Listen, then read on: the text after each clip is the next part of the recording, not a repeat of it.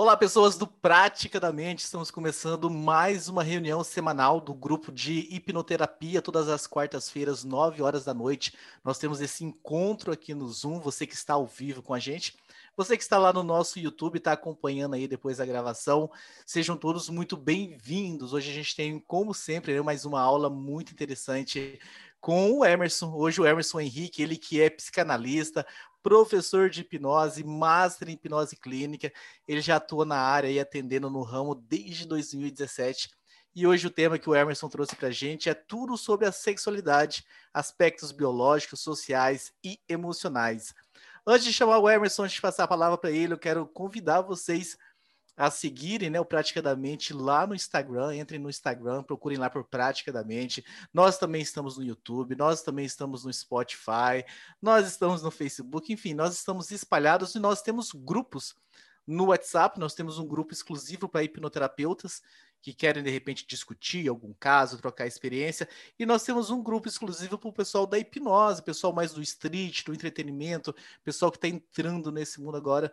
Se você tem aí interesse de entrar num desses grupos, pinga a gente numa dessas redes sociais aí que a gente coloque, coloca vocês neste grupo.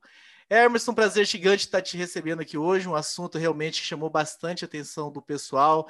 Foi discutido nos grupos, algumas pessoas curiosas, alguns com dor no coração de não poder participar e vão ter que assistir aí o reprise ah, daqui uma semana quando sair lá no YouTube ou no Spotify. Eu tenho certeza que a gente vai ter uma hora aí de, de, de profundos conhecimentos. Então, passo para você. Seja muito bem-vindo ao Praticamente. Boa noite, obrigado pessoal, obrigado pelo convite, obrigado GC aí também que conseguiu, que fez eu ser convidado aí basicamente, ele que me convidou para o primeiro, então obrigado GC, obrigado Gisele, obrigado a todo mundo. É, então, meu nome é Emerson Henrique, eu sou professor de hipnose, de psicanálise, de psicoterapia e atuo na área do desenvolvimento humano desde 2017.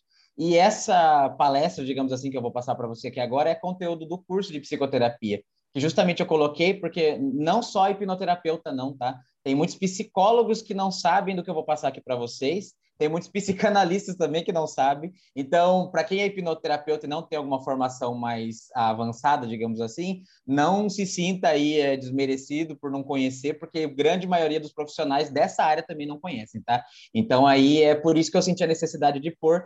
E eu vou começar aí falando um pouco da história, né? Na verdade, eu vou falar, eu vou abordar bastante mais sobre a homossexualidade porque como a gente vai falar aqui de tratamento, como eu estava falando aqui com o, Thiago, é, com o Thiago, não, com, com o Andrei, é, não tem como você estar tá na clínica e alguém chegar para você falando que não aceita a própria heterossexualidade e que ela quer tratar a heterossexualidade com você. Não existe isso. Acho, acho que duvido que alguém já tenha ouvido falar de alguém que fez isso, né? Então, como é praticamente impossível alguém não gostar da sua própria heterossexualidade, o foco, obviamente, da palestra é as outras sexualidades, né? Que aí são a minoria e que acabam sofrendo bastante nas mãos de pessoas mal informadas. Então, o intuito dessa palestra, acima de tudo, é passar informação. Espero que vocês saiam daqui com uma visão diferente e que vocês eduquem as pessoas que têm os preconceitos que eu vou tirar aqui hoje na sala. Certo, obrigado. Então, vamos lá começar. É, eu vou, quando eu falar algum assunto meio confuso, eu vou parar para ver se o pessoal tem alguma dúvida, tá? Porque não adianta continuar se o pessoal tiver dado nó no cérebro. Então, é normal o pessoal se confundir e eu vou, vou parar aí uma hora para tirar dúvida. Então, vamos fazer um resumo da homossexualidade na história. Um resumo mesmo, tá? Porque se eu fosse falar da história dela, eu ia ficar falando aqui só disso. Então, eu fiz um super resumo e, basicamente, gente, existe registro de homossexualidade em todas, todas, todas mesmo as civilizações humanas que se tem registro antropológico, tá? Então, só vou dar essa resumida para vocês. É, lá na Grécia, para a gente pegar a Grécia de exemplo, é, antigamente as relações sexuais entre pessoas do mesmo sexo era, por exemplo, uma coisa a ser é, incentivada, né? era uma função pedagógica. E lá em Atenas, os filósofos colocavam o envolvimento sexual com seus aprendizes né, como parte importante do instrumento de aprendizado, né, de afetividade e até de intelecto. E entre os 12 e os 18 anos de idade, o aprendiz tinha relações com seu tutor, desde que os pais da, da, da criança, entre aspas, né, do menino, e, e ele mesmo, o próprio menino, consentisse com tal ato. Com tal ato. Já em Roma, a pederastia, que é o nome da prática de homens mais velhos ficar com homens mais novos, era incentivado. Enquanto se um homem de, sei lá, 30 anos ficasse com um de 35, 40, já não era visto com bons olhos. Então, né? Eles tinham aí essa relação meio conturbada com a própria homossexualidade. Então, fazer com mais novos era bem visto, mas fazer com mais velhos, em certos pontos, não era, não era tão legal para eles. Quando que começou a vir o preconceito que a gente conhece hoje? Quando, quando começou a vir esse ódio, essa discriminação? E eu não estou culpando aqui é, ninguém, tá? Nenhuma religião específica. Eu vou contar a história para vocês aqui. Então, com a assimilação do valor estritamente procriador do sexo, disseminado pela cultura judaica, ou seja, só podia se fazer sexo se fosse com a, a finalidade de procriar, e eu garanto que a grande maioria das pessoas no mundo não fazem desse jeito. É, aí a, a concepção do, da, do homossexual foi ganhando novas feições, né? A popularização do cristianismo, né, que é a, a, basicamente a religião que domina o mundo aí, trouxe consigo a ideia de que o sexo entre iguais seria pecado. E dessa forma, né, desde o final do Império Romano, várias ações de reis e clérigos, clérigos é sacerdote, bispo, esse tipo de gente, tá? É, de profissional, digamos assim, é, tentaram suprimir a homossexualidade. Só que ainda assim, mesmo eles lutando muito para suprimir a homossexualidade, por serem líderes religiosos, eles foram os que mais foram encontrados em práticas homossexuais, né? A gente sabe aí quantos registros de, de padres não teve que, que abusaram de menores, né? De meninos especificamente. Então, não é de agora isso, tá? Sempre existiu. Então, as pessoas que mais estão aí lutando contra a homossexualidade é, estão as que mais têm escândalos envolvidos tendo relação com o mesmo sexo. Isso, isso não é de agora, tá? E isso até que para quem estuda psicanálise vai conhecer que é um mecanismo de defesa chamado formação reativa. Né? Então, para quem entende de psicanálise já vai entender por que isso acontece com frequência. No século XIX, né, com, aí com a efervescência das teorias biológicas, quando a razão começou a virar aí o foco da coisa, né, então pararam de acreditar só no cristianismo cegamente e começaram -se a ter estudos realmente é, biológicos em cima disso. É, até porque vários biólogos eram homossexuais, né? Então eles começaram a estudar isso, até para meio que tirar a culpa de cima deles, né? É, no século XX, a lobotomia cerebral foi declarada como uma solução cirúrgica para quem quisesse se livrar, entre aspas, do hábito. Então, como que eles faziam? Vamos supor que eh, se eu sou homossexual e eu, e eu fui descoberto, para eu tratar minha homossexualidade, eles colocavam um homem, que para mim, então, tecnicamente seria atraente, e quando eles viam que meus batimentos cardíacos iam aumentando, ou quando eles viam que eu via uma figura masculina e é, dando sinais de excitação, eles davam choque no cérebro da pessoa, né? no, no meu cérebro, então, no, no caso. E daí, o que, que, você criava? Você criava que, a, basicamente, a imagem do homem era errada. Então, seu cérebro associava aquela dor do choque à imagem masculina. Então, você não era curado da homossexualidade, você tinha uma espécie de reversão, você tinha uma aversão é, criada, né, com estímulos aí, para quem segue a linha comportamental vai entender. Então, sabe quando o cachorro faz uma coisa errada? Você espirra água no focinho dele para ele não fazer mais? É basicamente a mesma coisa que a, que, a, que a sociedade queria fazer com os homossexuais naquela época, só que em vez de espirrar água no focinho, era choque no cérebro. Para vocês entenderem o que, que os homossexuais passaram naquela época, né? E nesse período, né, diversos grupos acabaram vendo isso como, é, como um absurdo, né, como algo horrível. Então, quiseram lutar pelo fim da discriminação e a abolição da classificação científica que designa o homossexualismo, com esse sufixo, como doença, mudando o termo, então, para homossexualidade, porque o sufixo ismo é mais conectado com coisas que têm que ser tratadas, né? Não necessariamente com doença, mas com problemas, né? Com coisas que não, não estão funcionando bem. Então, foi trocado aí para homossexualidade. A Organização Mundial de Saúde incluiu aí, quando era homossexualismo ainda, na classificação internacional de doenças de 1977, o CID, né, o Controle Internacional de Doenças, como uma doença mental. Mas na revisão da lista de doenças de 1990, né, então em 1990 a orientação sexual foi retirada.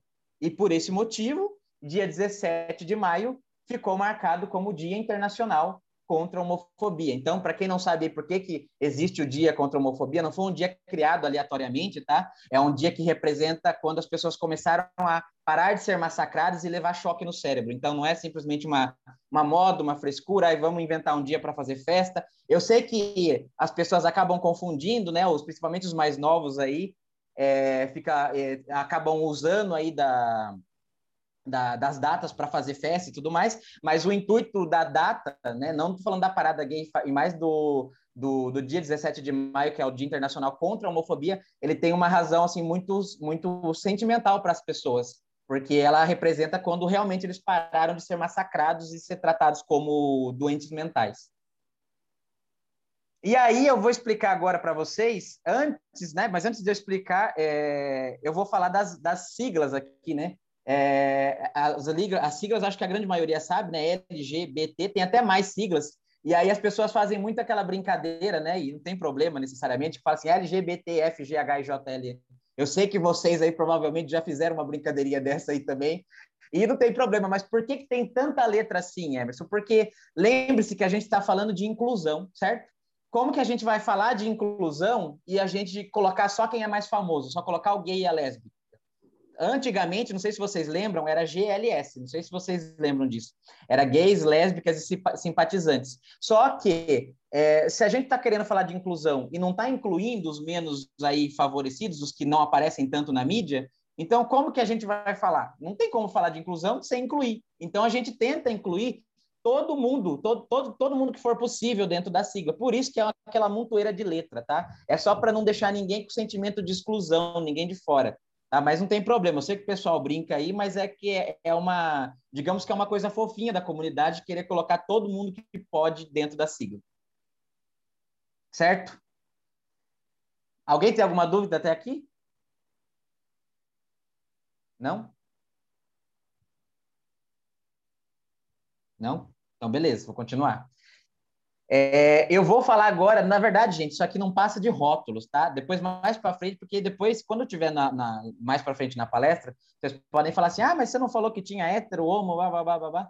Então, assim, na verdade, isso aqui não passam de rótulos, maneiras que a sociedade encontrou de ficar categorizando as pessoas, tá? Depois vocês vão entender que, na verdade, não é bem assim. Mas aqui eu vou explicar os rótulos para vocês, tá? Estou falando se eu concordo ou não concordo. Vou dizer o que significa, porque muitas vezes no seu consultório o paciente pode chegar e falar: Eu sou tal coisa.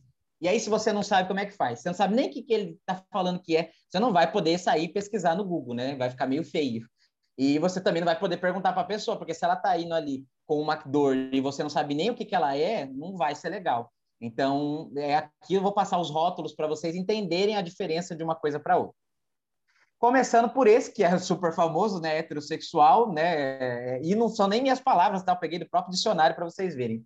É, que é quem sente atração pelo sexo oposto. Então, hétero é diferente, né? O hétero é o, é o oposto, é diferente. Se você é heterossexual, então você sente atração pelo sexo oposto ao seu, tá? Isso que é heterossexualidade.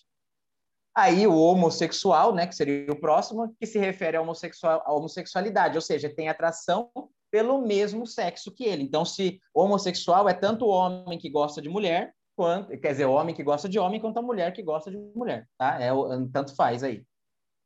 Então, é que sente atração pelo, pelo igual.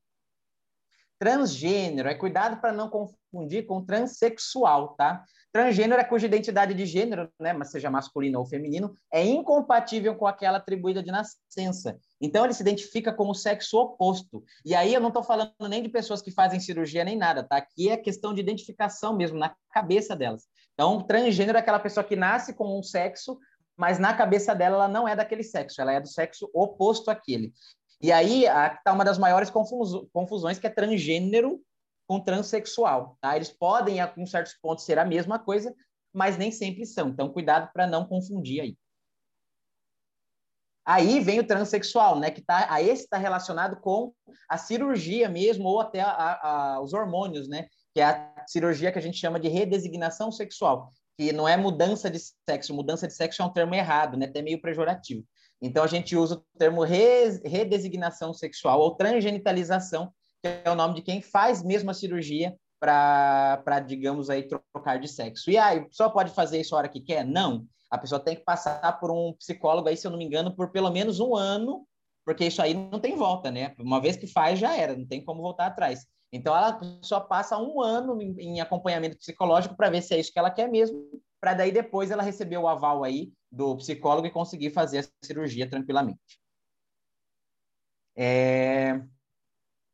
Onde que eu parei? Aqui. pansexual, tá? O pansexual, gente, é aquele que basicamente ele não faz distinção. É, as pessoas a, a confundem o pan com o bi, né? Mas qual que é o bi? Já vai ter aqui, acho que tá próximo aqui. O bissexual, nem sei se eu coloquei aqui na lista. O bissexual, ele sente atração por homem, pela figura masculina, figura, vamos falar de figura. Então ele sente atração pela figura masculina e sente atração pela figura feminina. Isso é o bissexual, ele sente pelos dois.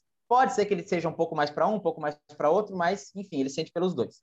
O pansexual, ele não se importa se a pessoa é homem, se a pessoa é mulher, se a pessoa é travesti, se a pessoa é transgênero, se a pessoa é transexual. Ele simplesmente se encanta pela pessoa e aí ele vai sentir essa atração sexual por ela, porque ele gosta dela, tá? Então o pansexual, ele não tem distinção de sexo para ele gostar, para ele sentir atração. Ele sente atração basicamente por todo tipo de pessoa.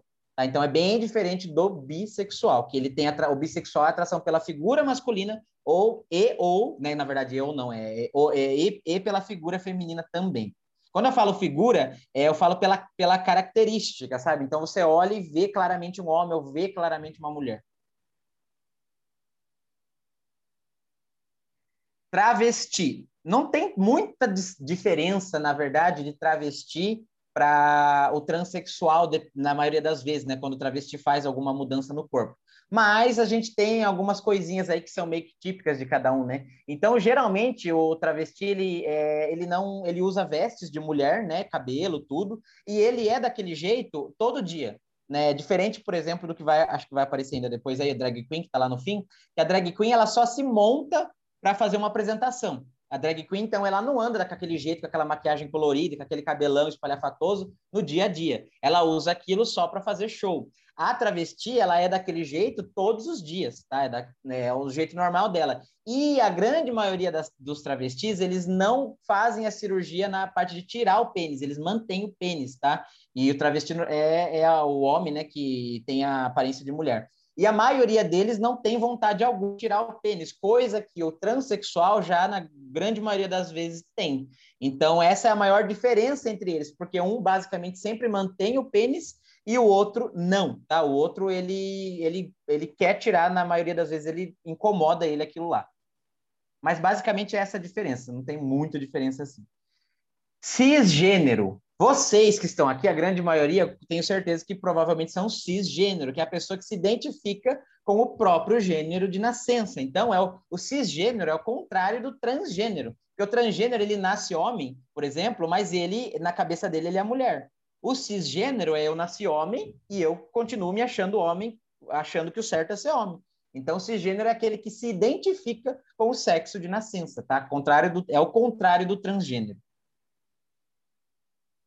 A sexualidade, é daí dentro da, do espectro da, da sexualidade, tem várias outras ramificações que eu não vou colocar aqui, né, para resumir, mas a sexualidade é aquela pessoa que tem ausência ou falta de interesse pela sexualidade, né, pela, é, pelo ato sexual. Então, ele não é que ele não se atrai por ninguém necessariamente, é que você tem que entender também o que, que você tem como atrair né? Eles, eles chegam a, a, gostar da pessoa, mas tem muitos assexuais que eles são aromânticos. Não sei se vocês já ouviram falar nesse, nessa palavra. Aromântico é aquela pessoa que não se apaixona, tá? Ele não consegue se apaixonar por ninguém. É impossível ele se apaixonar. Ele não consegue. E, e, não necessariamente ele é frio, ele é uma pessoa estranha. Não, ele é normal. Só que ele não consegue se apaixonar e se apegar a ninguém. E ele está dentro do espectro da assexualidade.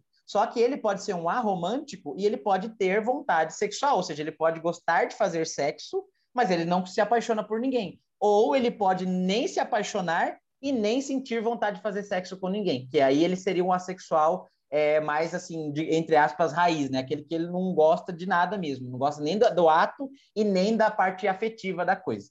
É, mas a sexualidade basicamente resume a ausência de interesse ou pouco interesse na atividade sexual. Tudo bem? E da afetividade também, tá?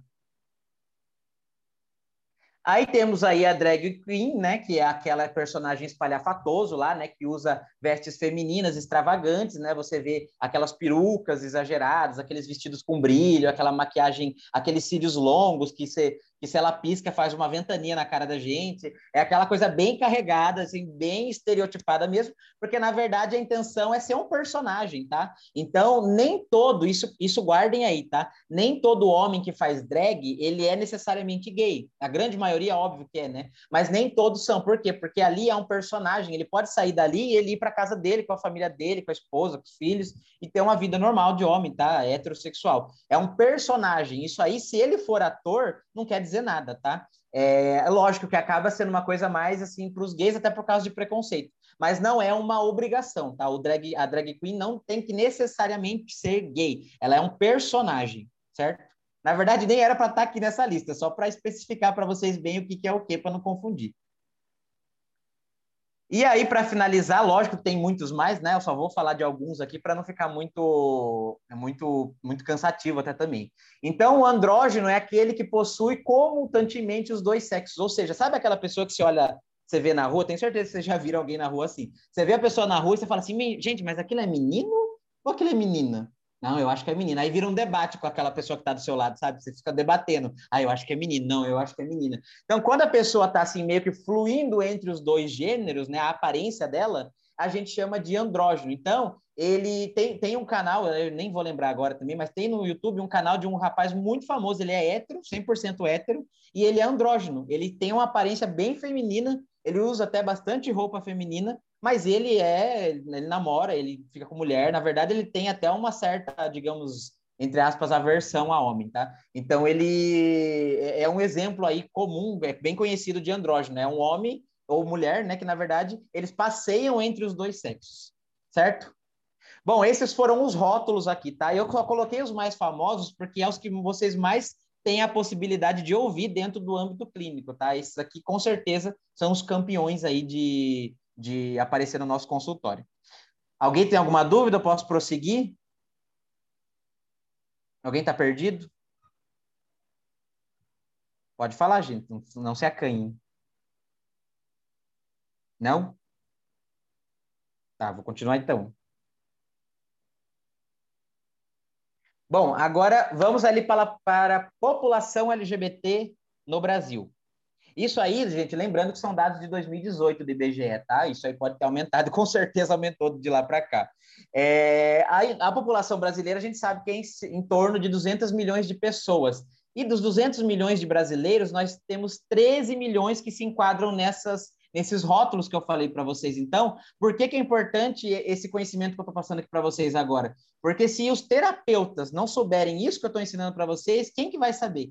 Né? Como que a gente vai esperar que a sociedade, que o vizinho ali da frente saiba o que, que é cada coisa, se nem a pessoa que trabalha com terapia, com emocional, lidando com psicológico, sabe esse tipo de coisa. Então, a gente que trabalha com terapia, não sei se todo mundo aqui é terapeuta, né? ou psicanalista, ou psicólogo, ou hipnoterapeuta, mas a gente tem como, basicamente, obrigação de saber isso daqui, porque olha isso, são 13 milhões de pessoas que se enquadram nisso daqui, e quantas dessas pessoas por consequência, não sofrem, porque a gente já sabe que o Brasil né, é o maior país com índice de ansiedade no mundo e o segundo maior em depressão. E com certeza, desses 13 milhões, a grande maioria está incluso nessa, nesse balaio de gato aí. Então, a gente tem a, a, a, muitas das causas da ansiedade e da depressão são justamente a não aceitação. Né? E, e primeiro, a não, a não autoaceitação. Não estou nem falando da aceitação da família, estou falando da autoaceitação Inclusive, eu vou falar, vou exemplificar alguns casos que eu peguei né, no decorrer da minha carreira aí, pra, de pessoas que vieram para se tratar, né, como se estivessem doentes, pais que vieram trazer as filhas porque ou, ou, filhos porque achavam que eles estavam doentes mental. Então, são 13 milhões, tá? Isso que eu quero que vocês foquem no, nesse número. 13 milhões de pessoas que precisam de ajuda e a gente tem a obrigação aí de estudar para melhor atender todo mundo. Certo? Aqui tem a pergunta que normalmente dá nó na cabeça. Agora, é, qual a diferença entre identidade de gênero e orientação sexual? Identidade de gênero e orientação sexual. A maioria das pessoas confundem essas duas coisas, tá? Se você acha que é a mesma coisa, ou se você achava, ou se você não sabe, não tem problema, tá? Essa palestra é justamente para ensinar. Então, tem muita diferença entre as duas coisas, na verdade. Tem um biscoitinho aqui, um próximo slide que vai me ajudar. É, no próximo slide aí, vocês vão ver aí o biscoitinho, ele, ele basicamente ilustra aí para vocês. Então, o que é identidade de gênero? Gente, identidade de gênero é cabeça, tá? Sempre que vocês forem pensar em identidade de gênero, é cabeça. As pessoas ficam aí julgando, falando, ah, ideologia de gênero é uma coisa é, errada, não, não existe. Mas, gente, ideologia de gênero dá basicamente a impressão de que a pessoa está tendo a ideia, né? Está tendo, a, tá tendo a vontade, a escolha do gênero que ela quer ser. E não tem escolha, não existe escolha aí. Tá? É, a, a pessoa se identifica com o próprio, com o próprio gênero, não, não se identifica com o próprio gênero. Isso aí, e ela sofre por isso muito, tá? Tipo, demais. Vocês já devem ter conhecido, ou na novela já passou, né? Como é que é. As pessoas se matam por causa disso, elas, elas se entregam para as drogas, para o álcool, é, vai para a vida do crime às vezes. Por quê? Porque elas não conseguem lidar com esse tipo de transtorno na cabeça delas. Então, a identidade de, identidade de gênero não é, é, escolha, ninguém escolhe o próprio gênero, tá? Isso aí vem. E depois eu vou mostrar a parte, se vocês estão achando que é opinião minha, por exemplo, eu vou mostrar a parte biológica disso tudo para vocês, tá? É, então, identidade de gênero, como está ali no biscoitinho, ó, é cérebro, é cabeça. Então, sempre que vocês pensarem em identidade de gênero, é cabeça. E um exercício de empatia que eu faço com vocês aqui agora, convido vocês para fazer esse exercício de empatia para vocês imaginarem como que é a vida dessas pessoas. Então, se você é homem, por exemplo, como acho que a maioria que está aqui é homem, né? Então, imagine que você acorda um dia, imagine que você acorda um belo dia. Se você gosta de hipnose, de hipnose ericksoniana, então feche os olhos e imagine comigo. É, imagine que você é, acorda um belo dia e nesse belo dia que você acorda, o mundo está todo invertido. Então você aí é homem que tem aí o pênis no meio das pernas, você acorda numa sociedade onde todos os homens na rua estão com peruca, com salto alto e com saia e, ou vestido e batom, maquiagem, e todos os homens estão se comportando assim. Você acha que isso daí não tem nada a ver com você. Necessariamente você não está julgando, mas você acha que isso aí não tem a ver com você. Fala, nossa, mas eu não quero ser assim, eu não, Parece que não, eu não sou assim, gente. Eu estou bem do jeito que eu estou vestido com a roupa que eu estou. Eu tô bem assim com. Tô bem do jeito que eu tô. Eu olho pro meu corpo e eu gosto. Eu gosto da minha barba. Você vê todos os homens, nenhum tem barba e todos têm o cabelo comprido, loiro, pintado, tingido. E aí você pensa, aí imagina que você acorda no outro dia e tá a mesma coisa, no outro dia a mesma coisa, no outro dia a mesma coisa. E aí você, quando você percebe, você mora nesse mundo e você não tem como sair dele. Ou seja, você está no mundo onde o normal é você ser absolutamente oposto daquilo que você acha o normal para você, do que você acha certo para você. E aí eu te pergunto, te faço uma, uma pergunta e responda no chat aí que você faria. Você iria contra a sociedade para ser quem você quer ser, para quem você, ser quem você é de verdade, ou você iria é, dar o braço a torcer e ia tentar se comportar como todo mundo, ia tentar andar de salto alto, vestir peruca e passar batom? O que, que você faria? As pessoas aí que têm, que sofrem de identidade de gênero, quando a gente, né, eu falo a gente porque a gente que é a sociedade opressora, quando a gente fala para elas que elas que identidade de gênero não existe e que elas têm que ser aquilo que nasceu no meio da perna delas, a gente está fazendo isso com as pessoas, a gente está querendo obrigar elas a ser aquilo que elas não conseguem ser. E muitas vezes, por não conseguirem, é que elas acabam se matando, porque imagine você viver nesse mundo que eu, que eu dei de exemplo metafórico aqui, você ia preferir, às vezes, não viver do que viver num mundo como esse. É melhor perder a vida, é melhor sair de uma vida, da minha vida, né, do que viver nesse mundo de mentira, onde eu vou ter que ficar fingindo, me maquiando, usando salto todo dia. Não tem nada a ver comigo isso. Então, fica o exercício de empatia aqui para vocês nunca mais olharem essas pessoas com os olhos que vocês olhavam antes desse exercício, certo? É, bom, Aí nós temos aí o coraçãozinho indicando é, a orientação sexual. Então, orientação sexual não tem nada a ver com a identidade de gênero, porque identidade de gênero é, é o, o sexo que eu me identifico. A orientação sexual por quem eu sinto atração sexual, por quem eu me apaixono, por quem eu tenho afeto amoroso, por quem eu tenho vontade de transar, de beijar, de abraçar romântico, de namorar, esse tipo de coisa, tá? Então, olha, olha a diferença né, de, de cérebro, basicamente, para coração. São duas coisas totalmente diferentes, tá? Então, não tem nada a ver uma coisa com a outra. Depois eu vou explicar ainda mais detalhadamente essa diferença. Sexo biológico é o que está no meio das pernas. Aí, esse sim que é confundido com as pessoas que, que falam que identidade de gênero não existe, que é frescura e tudo mais. As pessoas misturam o que está no meio das pernas com o que está no cérebro. Então, eu tenho certeza que muita gente que, que que faz hipnose, com certeza deve conhecer um pouco da neurociência, né? E sabe que os fenômenos hipnóticos são todos fenômenos cerebrais, né? Que o cérebro comanda todos os cinco sentidos, todas as alucinações que a gente faz na hipnose é por causa do cérebro.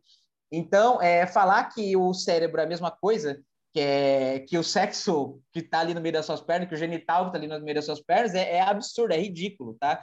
E quando as pessoas têm essa visão preconceituosa, elas acham que é a mesma coisa, e não é. O que você carrega ali no meio das suas pernas não tem nada a ver com o que você tem na sua cabeça, são coisas totalmente diferentes, ok? Então, nós temos ali, eu até falo uma, eu, eu brinco com a musiquinha da Xuxa, para vocês nunca mais esquecerem o que, que é é, identidade de gênero, a expressão de gênero, que é como a pessoa é, se apresenta para a sociedade, né? Então, identidade de gênero, expressão de gênero, sexo biológico, orientação sexual. Então, vocês cantam a musiquinha da Xuxa, ó. Lembra da música da Xuxa? Cabeça, ombro, joelho e pé, joelho e pé. Então, vocês vão cantar essa musiquinha vocês nunca mais esquecer isso. Vocês vão falar assim, ó. Cabeça, coração, meio das pernas e corpo, meio das pernas e corpo. Então, cabeça é identidade de gênero, coração, orientação sexual, meio das pernas é sexo biológico e o corpo é a expressão de gênero, tá? Como eu me apresento para a sociedade, com aparência de homem, de mulher, enfim. Tá? Então, é ou, ou, ou o andrógeno, né? Que é meio flutuando entre os dois. Certo? Dúvidas? Eu sei que isso aqui dá nó nas cabeça de todo mundo. Então, todo mundo entendeu a diferença aqui de identidade de gênero para orientação sexual, Alguém não entendeu? Alguém está perdido? Todo mundo conseguiu fazer o exercício de empatia com o amiguinho para nunca mais julgar? Vocês estão muito quietos. Tá parecendo, tô, eu tô igual, vocês estão igualzinho meu professor de matemática quando ele explicava a, o cosseno e a hipotenusa e ele perguntava se alguém tinha alguma dúvida e a gente falava que não, mas na verdade a gente estava todo perdido. O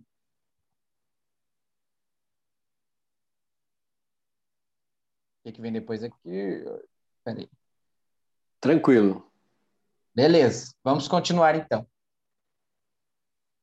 Aí agora a gente vai falar, vamos, vamos especificar um pouco mais as coisas, né? Vamos deixar mais claro, colocar os pingos no is, nos is. Então nós temos aí o sexo biológico, né? O que é o sexo biológico? Se eu sou homem ou mulher ou hermafrodita, porque temos, as pessoas esquecem que tem essa opção aí também, né? É a opção que eu falo assim no, na hora da, da, da fecundação. Então pode acontecer de ser hermafrodita, tá? Então temos aí essas três distinções aí, digamos, de sexo biológico. Não é só homem e mulher, não. Aí nós temos depois a orientação sexual, né? Que é homo, se é pelo mesmo sexo, bissexual, se é pelo ambos os sexos, e se é pelo sexo oposto, como a grande maioria, daí é heterossexual.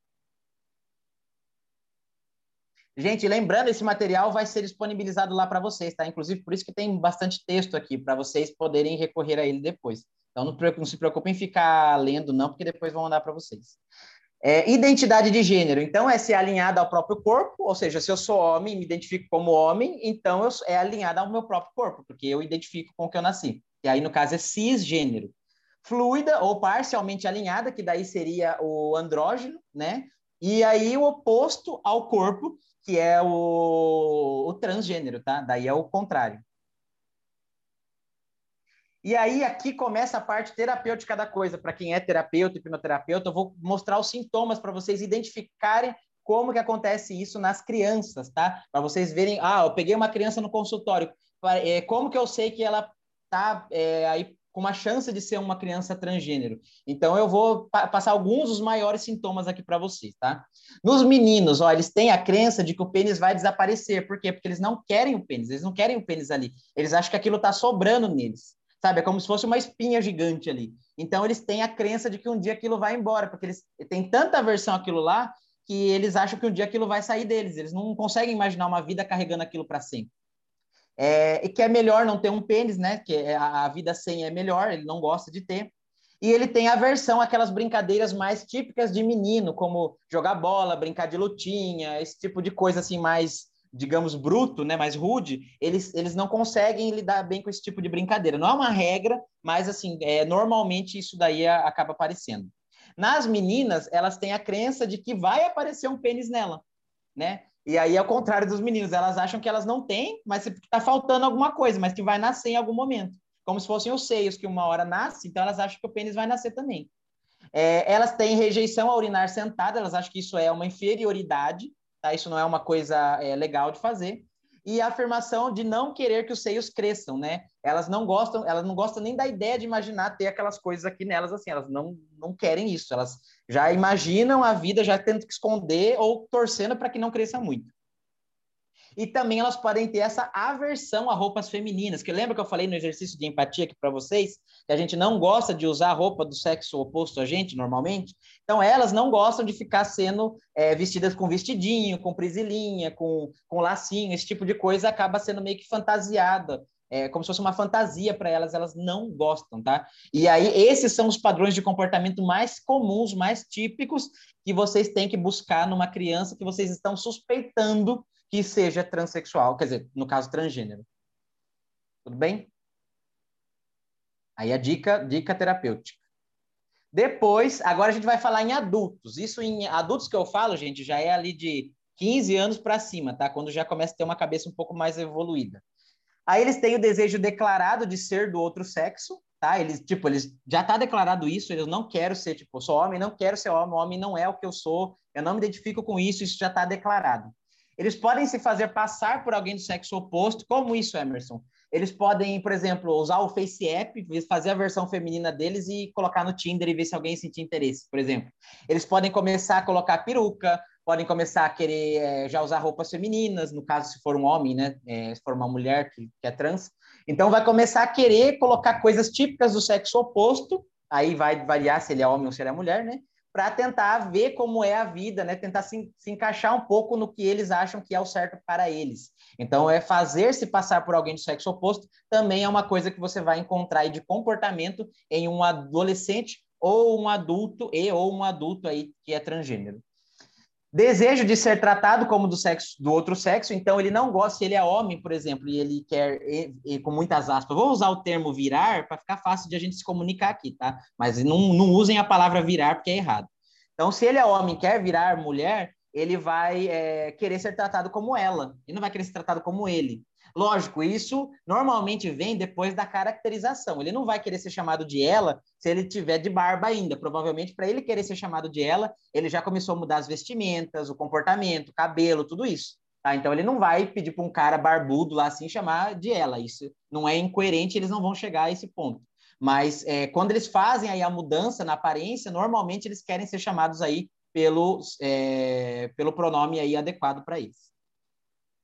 É, quarto, convicção de ter sentimentos e reações típicos do outro sexo. Então, o que é convicção? Eles têm certeza de que os sentimentos que eles têm e o jeito como eles reagem à vida e às coisas são de acordo com a do sexo oposto e não a que eles têm no meio das pernas. Isso é uma convicção, uma certeza. Eles vão chegar dizendo isso aqui com clareza para você no consultório, caso você receba um deles no consultório. E é muito comum receber, tá? Não para tratar isso, mas eles vêm com caso de depressão, por causa de crise de ansiedade, crise de pânico, e eles nem percebem que é por causa disso que eles estão com crise de pânico, que é por causa disso que eles estão com ansiedade, com depressão. E você, como terapeuta, que você vai identificar esses comportamentos e vai linkar a depressão, a ansiedade, o pânico a esse tipo de sofrimento que ele está tendo na vida dele ou dela.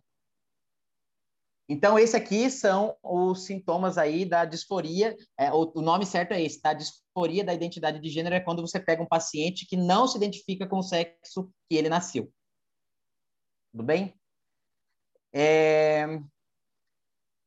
E aí, falando um pouco mais da disforia, né, ainda, é, quando, seu, é, quando eu já falei, né, é, disforia quando o seu sexo ou sentimento é de inadequação com o papel de gênero desde o, é, é, deste sexo. Então, quando a pessoa tem um determinado sexo e não bate com ele em nada, né, nem na parte sexual, nem na parte é, de aparência, nem na parte social, é, porque tem muitas coisas que são típicas, né, de homens, típicas de mulheres e até as coisas típicas de homens e de, de mulheres, quando eles são transgêneros, eles também não se identificam.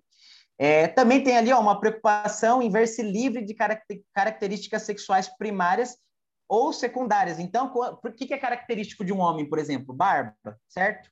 Ou até mesmo entradas, né? Homem comum tem entrada, né? Tem entrada aqui. Então, é, até esse tipo de coisa, qualquer tipo de traço que eles tenham com relação ao sexo é, que eles que eles não querem ser, eles vão tentar tirar, tá? De alguma maneira. Por isso que a, os transexuais, eles tiram, quando são mulheres, né? Eles tiram os seios, Né? Eles vão tirar por quê? Porque como que ele vai ter barba e aparência de homem ter seios? Não, não, bate. Então, qualquer tipo de coisa que, que faça ele ser é, é, categorizado como uma figura que ele não quer ser, no caso, por exemplo, homem, ele vai querer tirar. Tá? E se ele não consegue tirar, se ele tem problema com isso, se a mãe não está deixando, se o pai não está deixando, se a igreja não está deixando, isso vai causar muitos problemas psíquicos para essa pessoa, porque isso vai tá, ele vai ele vai ter aquela que a gente chama no na psicanálise, né, de briga, ele vai brigar com o superego. Por quê? Não é, às vezes não é nem o superego dele, é o superego do, dos outros. Então, superego da mãe, que é o superego é o senso crítico, né,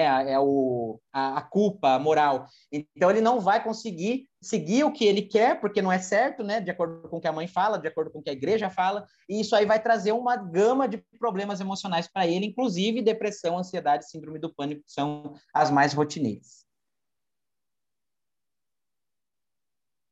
Características aqui de alguém, ó, agora eu vou falar assim, alguém que está sofrendo com a disforia de gênero por não aceitação da mãe ou do pai ou dele mesmo ou da sociedade, tá? Então eles costumam ser bem isolados, por quê? Porque como eles não conseguem ser eles mesmos, lembra daquele exercício que eu passei de empatia?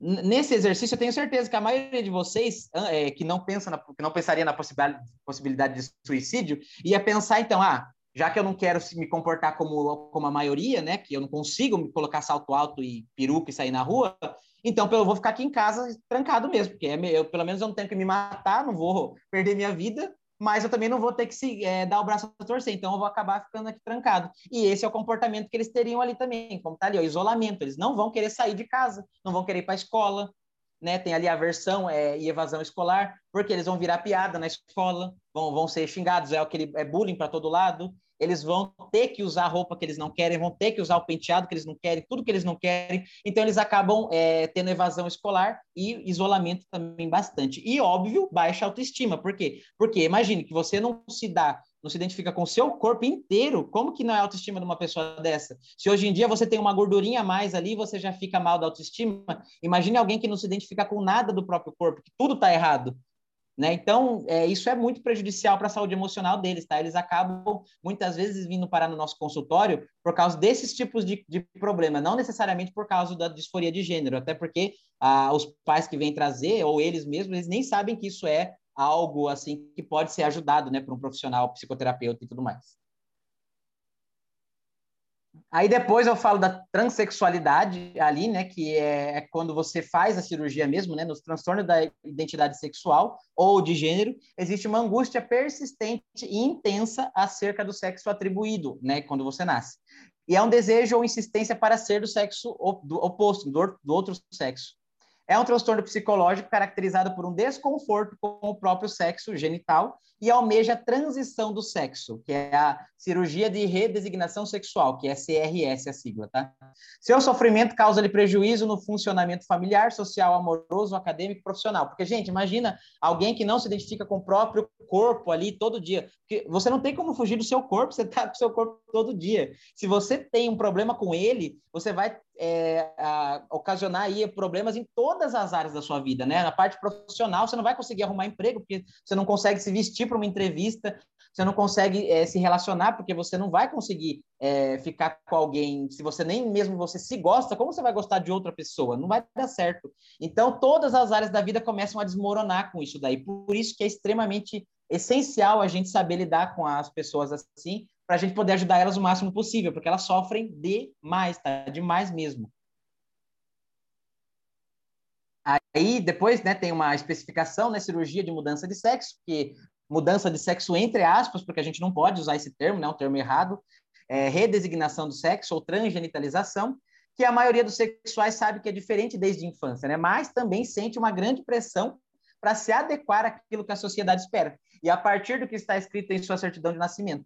Por essa razão, não é raro que o próprio transexual negue que realmente é diferente. Ele vai querer mudar não só na parte de, de genitália, né? Mas ele vai trocar o nome no documento também. Ele vai fazer toda a mudança para ele realmente ser visto como uma pessoa do sexo oposto. Então, a transgenitalização vai além da parte de cirurgia. Tem também a parte hormonal, né, que ele vai tomar ou ela vai tomar, e tem a parte de documentação, de nomes e tudo mais que ele vai fazer para se tornar uma pessoa mesmo do sexo oposto.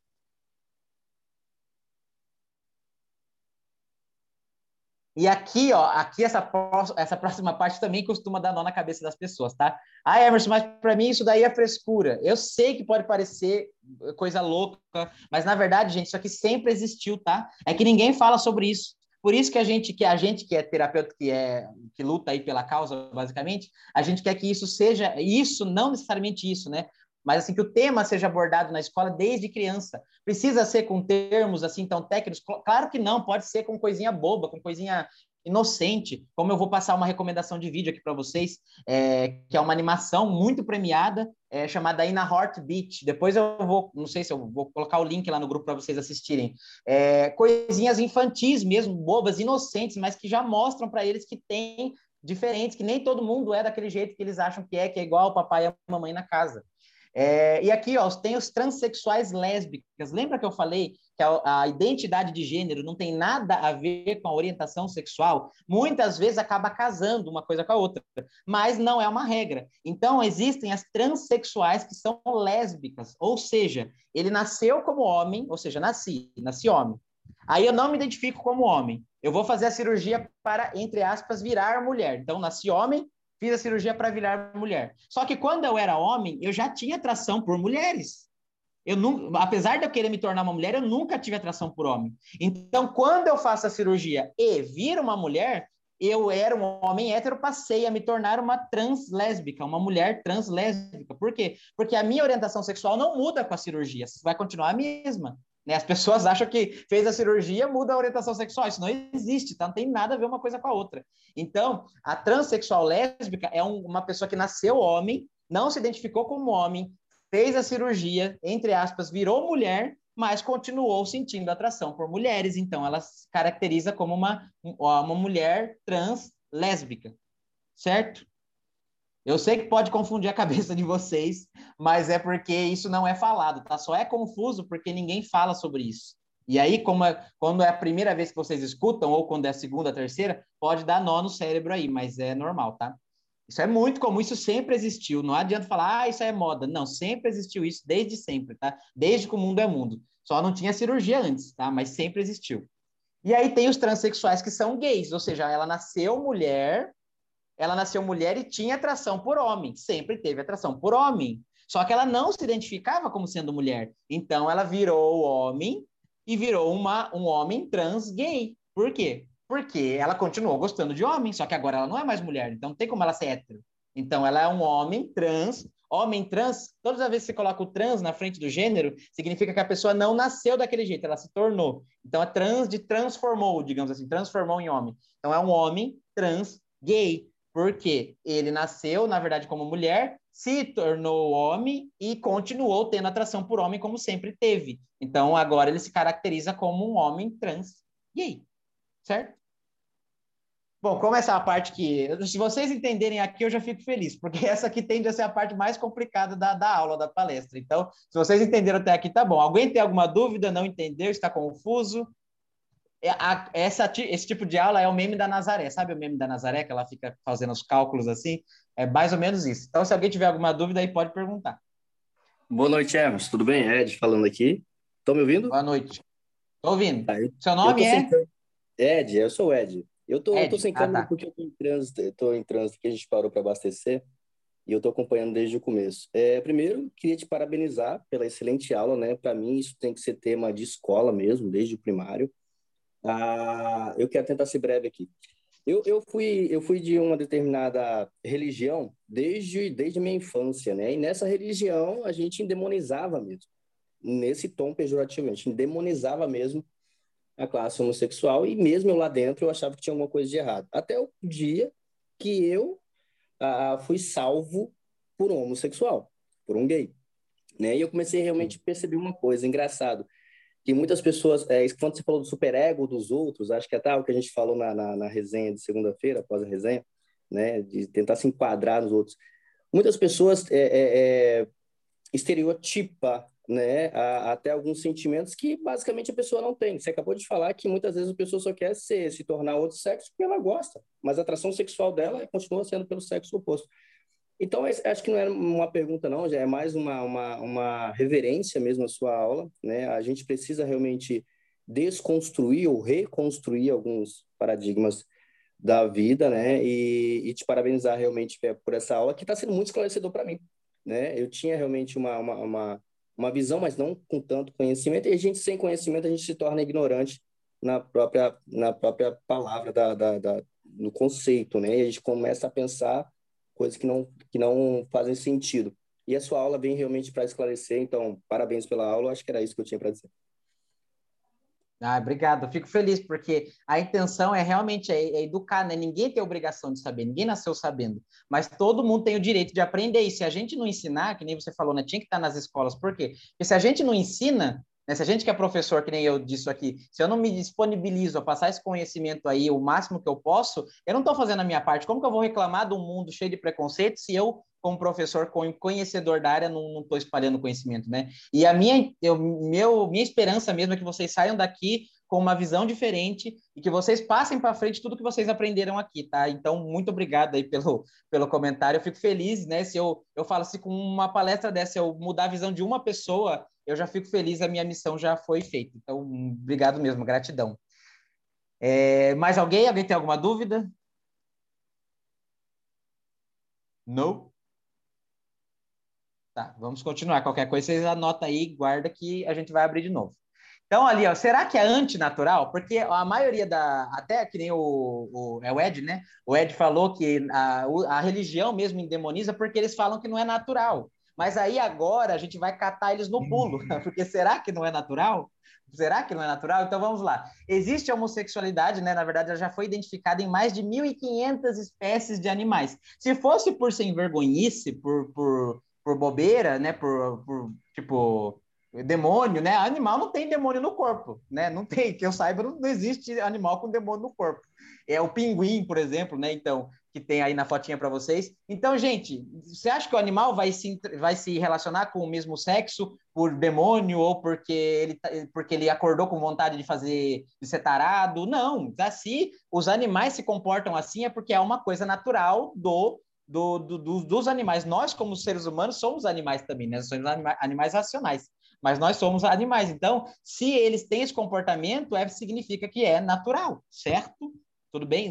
Não é um ou outro que tem, é todas as espécies de mamíferos e 1.500 espécies de outras, outras linhas. Então, mamíferos, todos, ó, como está ali, ó, uma verdade só absoluta é, e pode ser confrontada em todos os momentos da história. Em todos os mamíferos e todos os lugares tem homossexuais, ou seja, todas as sociedades até hoje, antropologicamente falando, é, todas as civilizações têm, e todos os animais mamíferos têm registro homossexual. Sabe que é todos? Não tem nenhum que escapa. Qualquer animal que seja um mamífero registrado e catalogado já demonstrou comportamento homossexual. Então, todos os mamíferos. E nós somos o quê? Mamíferos também. Olha que nós não somos diferentes de ninguém. E aí, para dar um exemplo né, dessa parte de natural, ó, o cavalo marinho, ele é uma, uma, digamos assim, uma curiosidade fofinha aqui para vocês. É, o cavalo, no cavalo marinho, eles, o, o, macho e a fêmea, eles dividem o trabalho da gestação, porque, a, pois assim, o casal diminui pela metade o tempo para gerar os filhotes. Então, a fêmea deposita os óvulos na bolsa do macho e ele que fecunda e ele carrega na barriguinha dele os, os filhos. Então, quem fica grávido, no caso do cavalo marinho, é o macho, não é a fêmea. Olha que curioso, né? E aí a gente achando que ver um homem trans grávido era uma coisa do outro mundo, né? Mas a gente vê que ó, na, no mundo animal isso acontece ninguém fala que o cavalo marinho é sem vergonha, não é? Então, por quê? Porque a, é, a, é, o preconceito é, basicamente não tem explicação, né? A gente só, só quer justificar o preconceito de alguma forma. No caso dos peixes, ó, os peixes anfíbios são hoje os vertebrados com fecundação externa, ou seja, não existe penetração sexual o macho solta o espermatozoide. Opa, tá tocando barulhinho.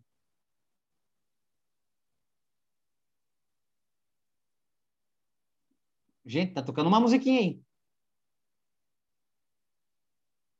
É, então, como que acontece nos peixes? O macho ele solta o espermatozoide na água e a fêmea vai lá e, e, e joga os óvulos na água também. E daí o, o, a fecundação acontece de forma externa. Olha que coisa maluca. Então ninguém penetra em ninguém. Tá? É, se a desculpa do cristianismo, então, era que o sexo só poderia ser por reprodução, de acordo com os peixes, então, nem precisa de, de, de sexo, né? Porque eles têm fecundação externa, tá? Então, olhe o comportamento dos animais, né? Que são o natural, do sentido é, literal da palavra, né? E veja que eles têm comportamentos bem diferentes, tá?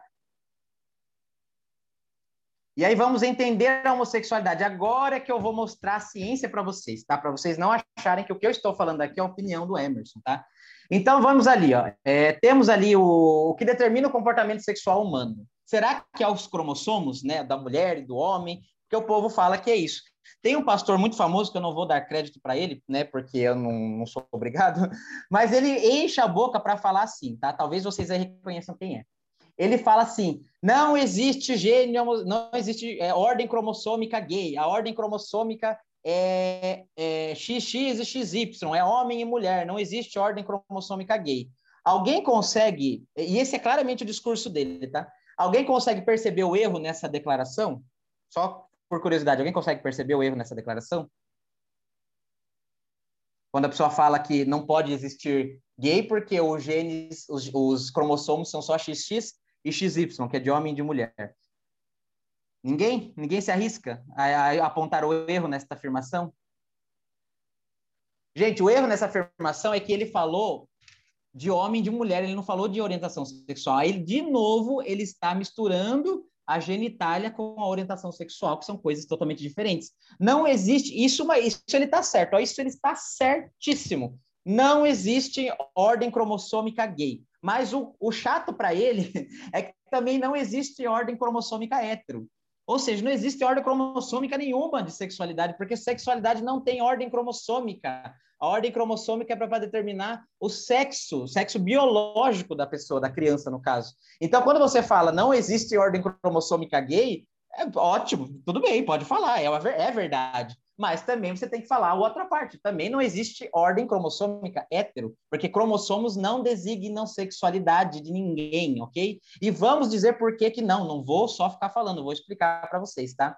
Então, olha que curioso, não sei se vocês sabiam disso, tá? Até cinco, seis semanas de gestação, o embrião tem o que os cientistas chamam de gônada bissexual interna, ou seja, até a sexta semana de gestação, não tem sexo o bebê.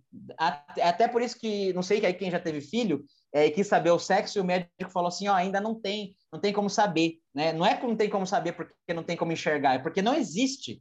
Vocês sabem por que vocês homens têm mamilos? É porque até a quinta ou sexta semana de gestação, aproximadamente, todos são mulheres. Todos são mulheres. Por isso que a gente desenvolve a, a parte do, da mama. A gente tem mamilos porque até a quinta, sexta semana, todos nós somos mulheres. É só depois ali da sexta, da sétima semana, mais ou menos, que o cromossomo, no caso, se for é, XY, entra em contato com, com o outro, com o XX, é que daí vai começar a nascer o pênis e não vai ter aí as glândulas mamárias aí é, né, na parte de leite e tudo mais. Então, gente, até a, a sexta semana, para quem fala que que a criança já nasce é, com, o, com o sexo, tá errado, porque já nasce assim, que ela já, já fecunda com o sexo, não é assim, você tem espermatozoide, óvulo, e na hora que os dois se encontram já brota ali um pênis ou uma vagina, não existe isso, tá? É depois da sétima semana que a criança vai definir se ela é, é que, o, que, o, que o corpo, né, vai definir se é homem ou mulher, só que até a, sete, a sexta semana de gestação, sétima semana, principalmente para quem já trabalhou com casos assim legais de regressão,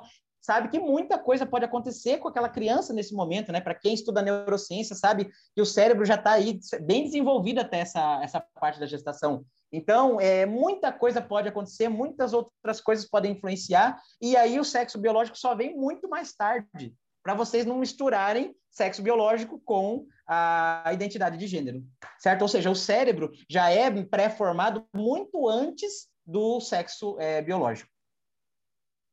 E aí tem a orientação cerebral, né, que a gente chama que é a parte da, da, da, identificação de sexo. O transexual tem o cérebro de um determinado sexo e é como se ele estivesse enclausurado, preso no corpo do, do outro sexo. Então, é como se você aí que é homem, você acordar, sabe aquele filme Se Eu Fosse Você? Você acorda um dia e tá lá no, no corpo da Glória Pires? É mais ou menos isso que acontece com ele, só que todos os dias, tá? É, em 19 de agosto de 2008, a portaria do Ministério da Saúde dispôs que a cirurgia de mudança de sexo, né, que é a transgenitalização, faria parte dos, da lista de procedimentos do Sistema Único de Saúde, tendo em vista a quantidade de pessoas que até se suicidavam por não querer continuar com aquele corpo que elas nasceram, certo? Aí nós temos aí o queridinho Alfred Kinsey. Esse daí, gente, é o biólogo responsável, tem vários, tá? Mas ele é o maior responsável pelos estudos da é, biogenética, né? Da parte de mostrar onde que o homossexual está é, mais para genética, e não é comportamento. Ele é uma coisa, como que eu diria? que nasce com a pessoa. Mas cuidado, porque a gente fica tanto just, querendo justificar, sabe? Ah, eu não escolho ser isso, é, isso eu nasci assim, ah, foi o, os meus genes e tudo mais. Só que, independente de tudo, gente, mesmo que fosse escolha, isso não teria que ser é, julgado, não teria que ser é, feito como endemonizado, tá? Mas não é, não é escolhido, tá? Então, o Kinsey, ele fez essa escala, ele descobriu essa escala. Na verdade, o Kinsey, ele percebeu que a sexualidade ela é livre, ela é fluida e que muitas vezes você fica preso é, no que a sociedade diz que é o certo e você não aproveita, digamos, a sua sexualidade. Ele usava a seguinte frase: a sexualidade não é preto no branco, não é dividida entre carneiros e cabras. Ela é muito mais complexa do que a gente pensa. Porque quando ele foi tentar encontrar um gene, um gene especial que era gay, ele se deparou com mais de mil genes que iam compor a sexualidade.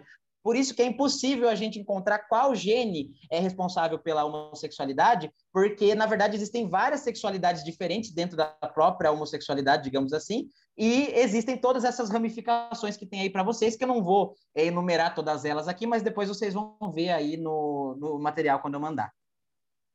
Aí existe gene gay, né? Essa pergunta fica aí, tá? Porque genes, para quem não sabe, são as moléculas que compõem o nosso DNA.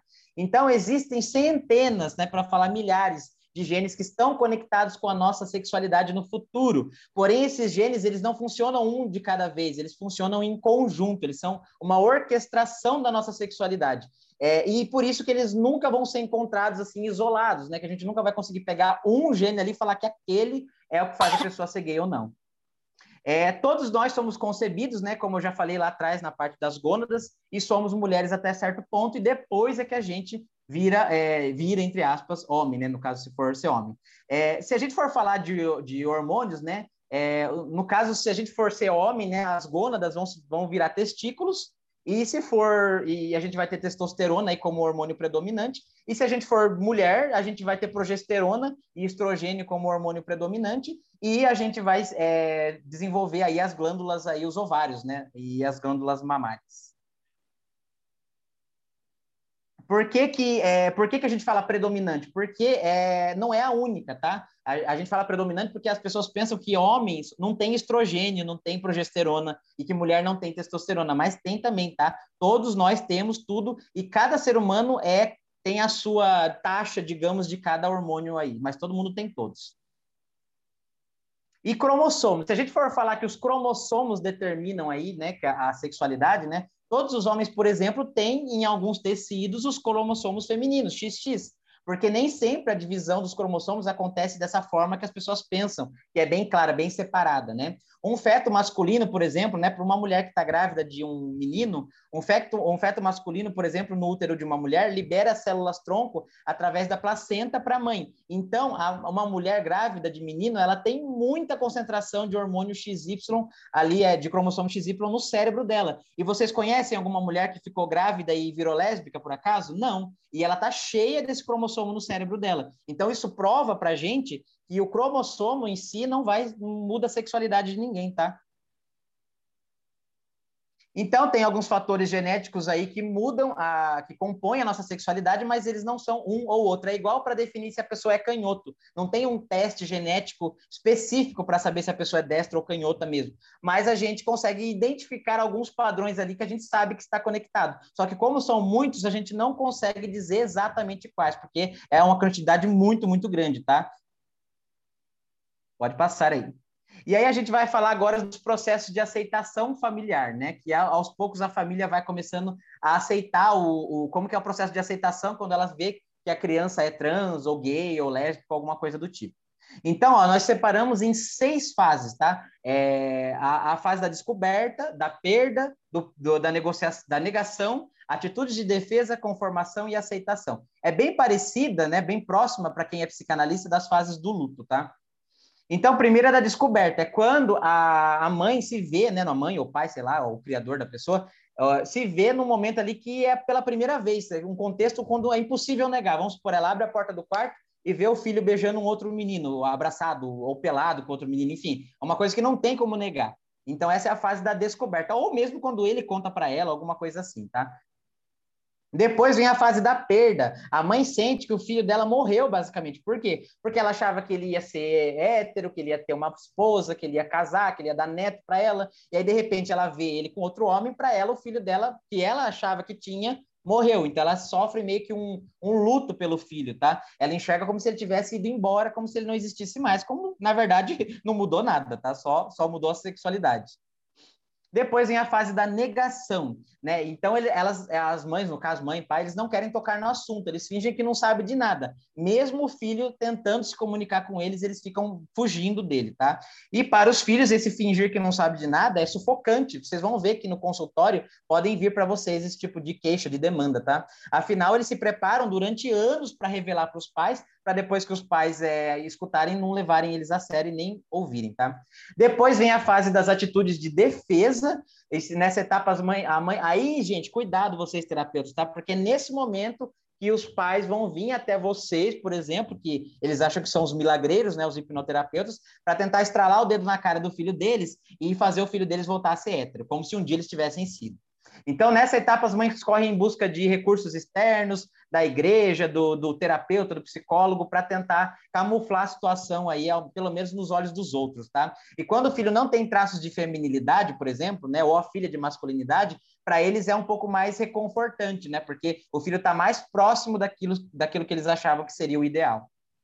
Depois vem a fase da conformação, né? Que por fim eles se conformam, mas conformar-se não significa aceitar. Eles preferem que o filho ou a filha não se assuma publicamente, temendo a agressão. Aí, nesse caso, eles, eles, é, eles se conformam, mas eles têm medo pelos filhos, então eles preferem que eles sejam os mais discretos possíveis, tá? E por último vem a fase da aceitação, quando os pais realmente percebem-se pessoas melhores, mais abertas à diversidade, não só da sexualidade, mas de todas as diferenças. Eles param de questionar a Deus e o destino, os motivos do filho ter sido homossexual, né? Porque que, como se tivesse recebido um castigo, e como pai, mãe e filhos tiveram que se esforçar para aceitar a homossexualidade dele, eles acabam se tornando uma família mais unida, tá? Isso acaba unindo quando o desfecho é saudável, como, como eu estou dizendo aqui, né? Porque nem sempre é. E aí, né, falando da homofobia, né, nem vou ler o texto que tem aí, mas é para vocês verem os índices de homofobia no Brasil. É, então, o Brasil, por mais que ele seja um país um dos que aceitam melhor, né, digamos assim, se comparar, com, por exemplo, com a Coreia do Norte, com a Rússia, mas o Brasil é um país homofóbico. Então, tem um gráfico ali para vocês verem. Esse gráfico é do IBGE de 2018. É, 43% dos homofóbicos entrevistados, né, que Homofóbico, homofóbicos, como que a gente caracteriza um homofóbico? Uma pessoa que fala que gay é do demônio, que gay tem que morrer, que gay é, frescura, ou seja, alguma pessoa que tem esse tipo de, de, de pensamento sobre a, a, homossexualidade. Então, 43% dos homofóbicos entrevistados, se eu não me engano, foram cerca de é, 150 mil entrevistados, tá? É, estão no Nordeste, tá? E 27% no Sudeste, é, 10% no Centro-Oeste e 10% no Norte e 9% apenas no Sul. E aí, se a gente vê agora a escolaridade e a homofobia estão de mãos dadas, né? Então, 52% dos homofóbicos nunca frequentaram uma escola. Olha que coincidência. E 10% apenas dos homofóbicos fizeram ensino superior. Olha que curioso, né? E ali, religião, religião e, e, e homofobia. Na, 31% dos, dos homofóbicos entrevistados eram evangélicos, 24% católicos, 15% do, eram do candomblé e apenas 10% eram os kardecistas aí. No final tem essa foto aí, ó, e eu deixo a reflexão para vocês, né? É, essa foto são, é, que, que vocês conseguem ver nessa foto? São dois homens?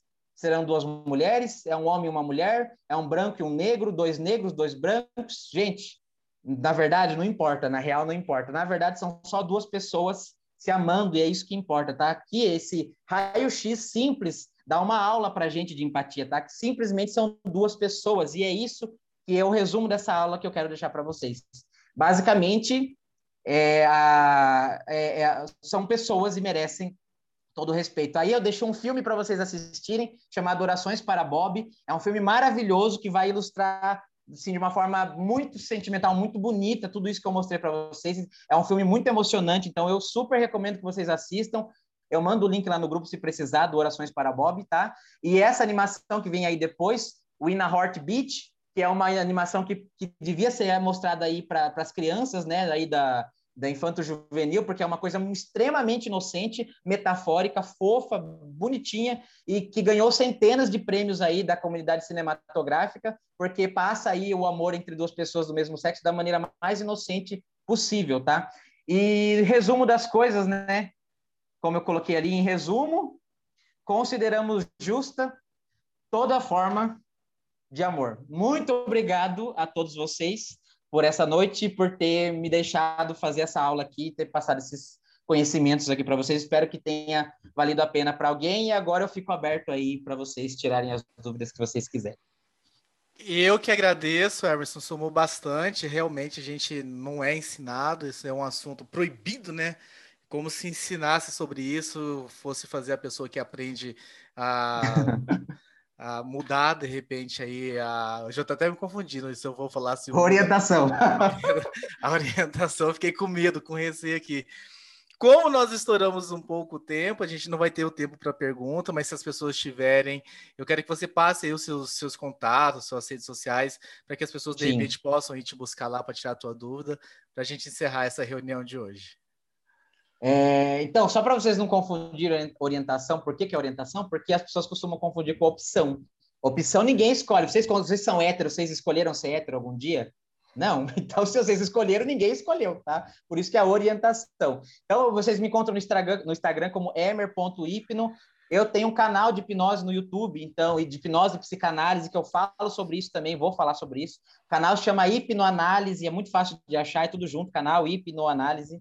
É, tem o curso de psicoterapia, onde essa palestra é uma das matérias, né? Então, o meu curso de psicoterapia são aí é, um curso de psicoterapia voltado à parte psicanalítica, mas que tem outras técnicas também. São cursos de duração de, de aí, no mínimo de quatro meses, e aí você pode se formar e já atuar com psicoterapia, não precisa fazer a psicanálise aí de dois anos e meio e nem a psicologia para ser um psicoterapeuta, tá? A psicoterapia, como qualquer abordagem, é um curso livre e eu, e eu sou professor de psicoterapia de cursos livres.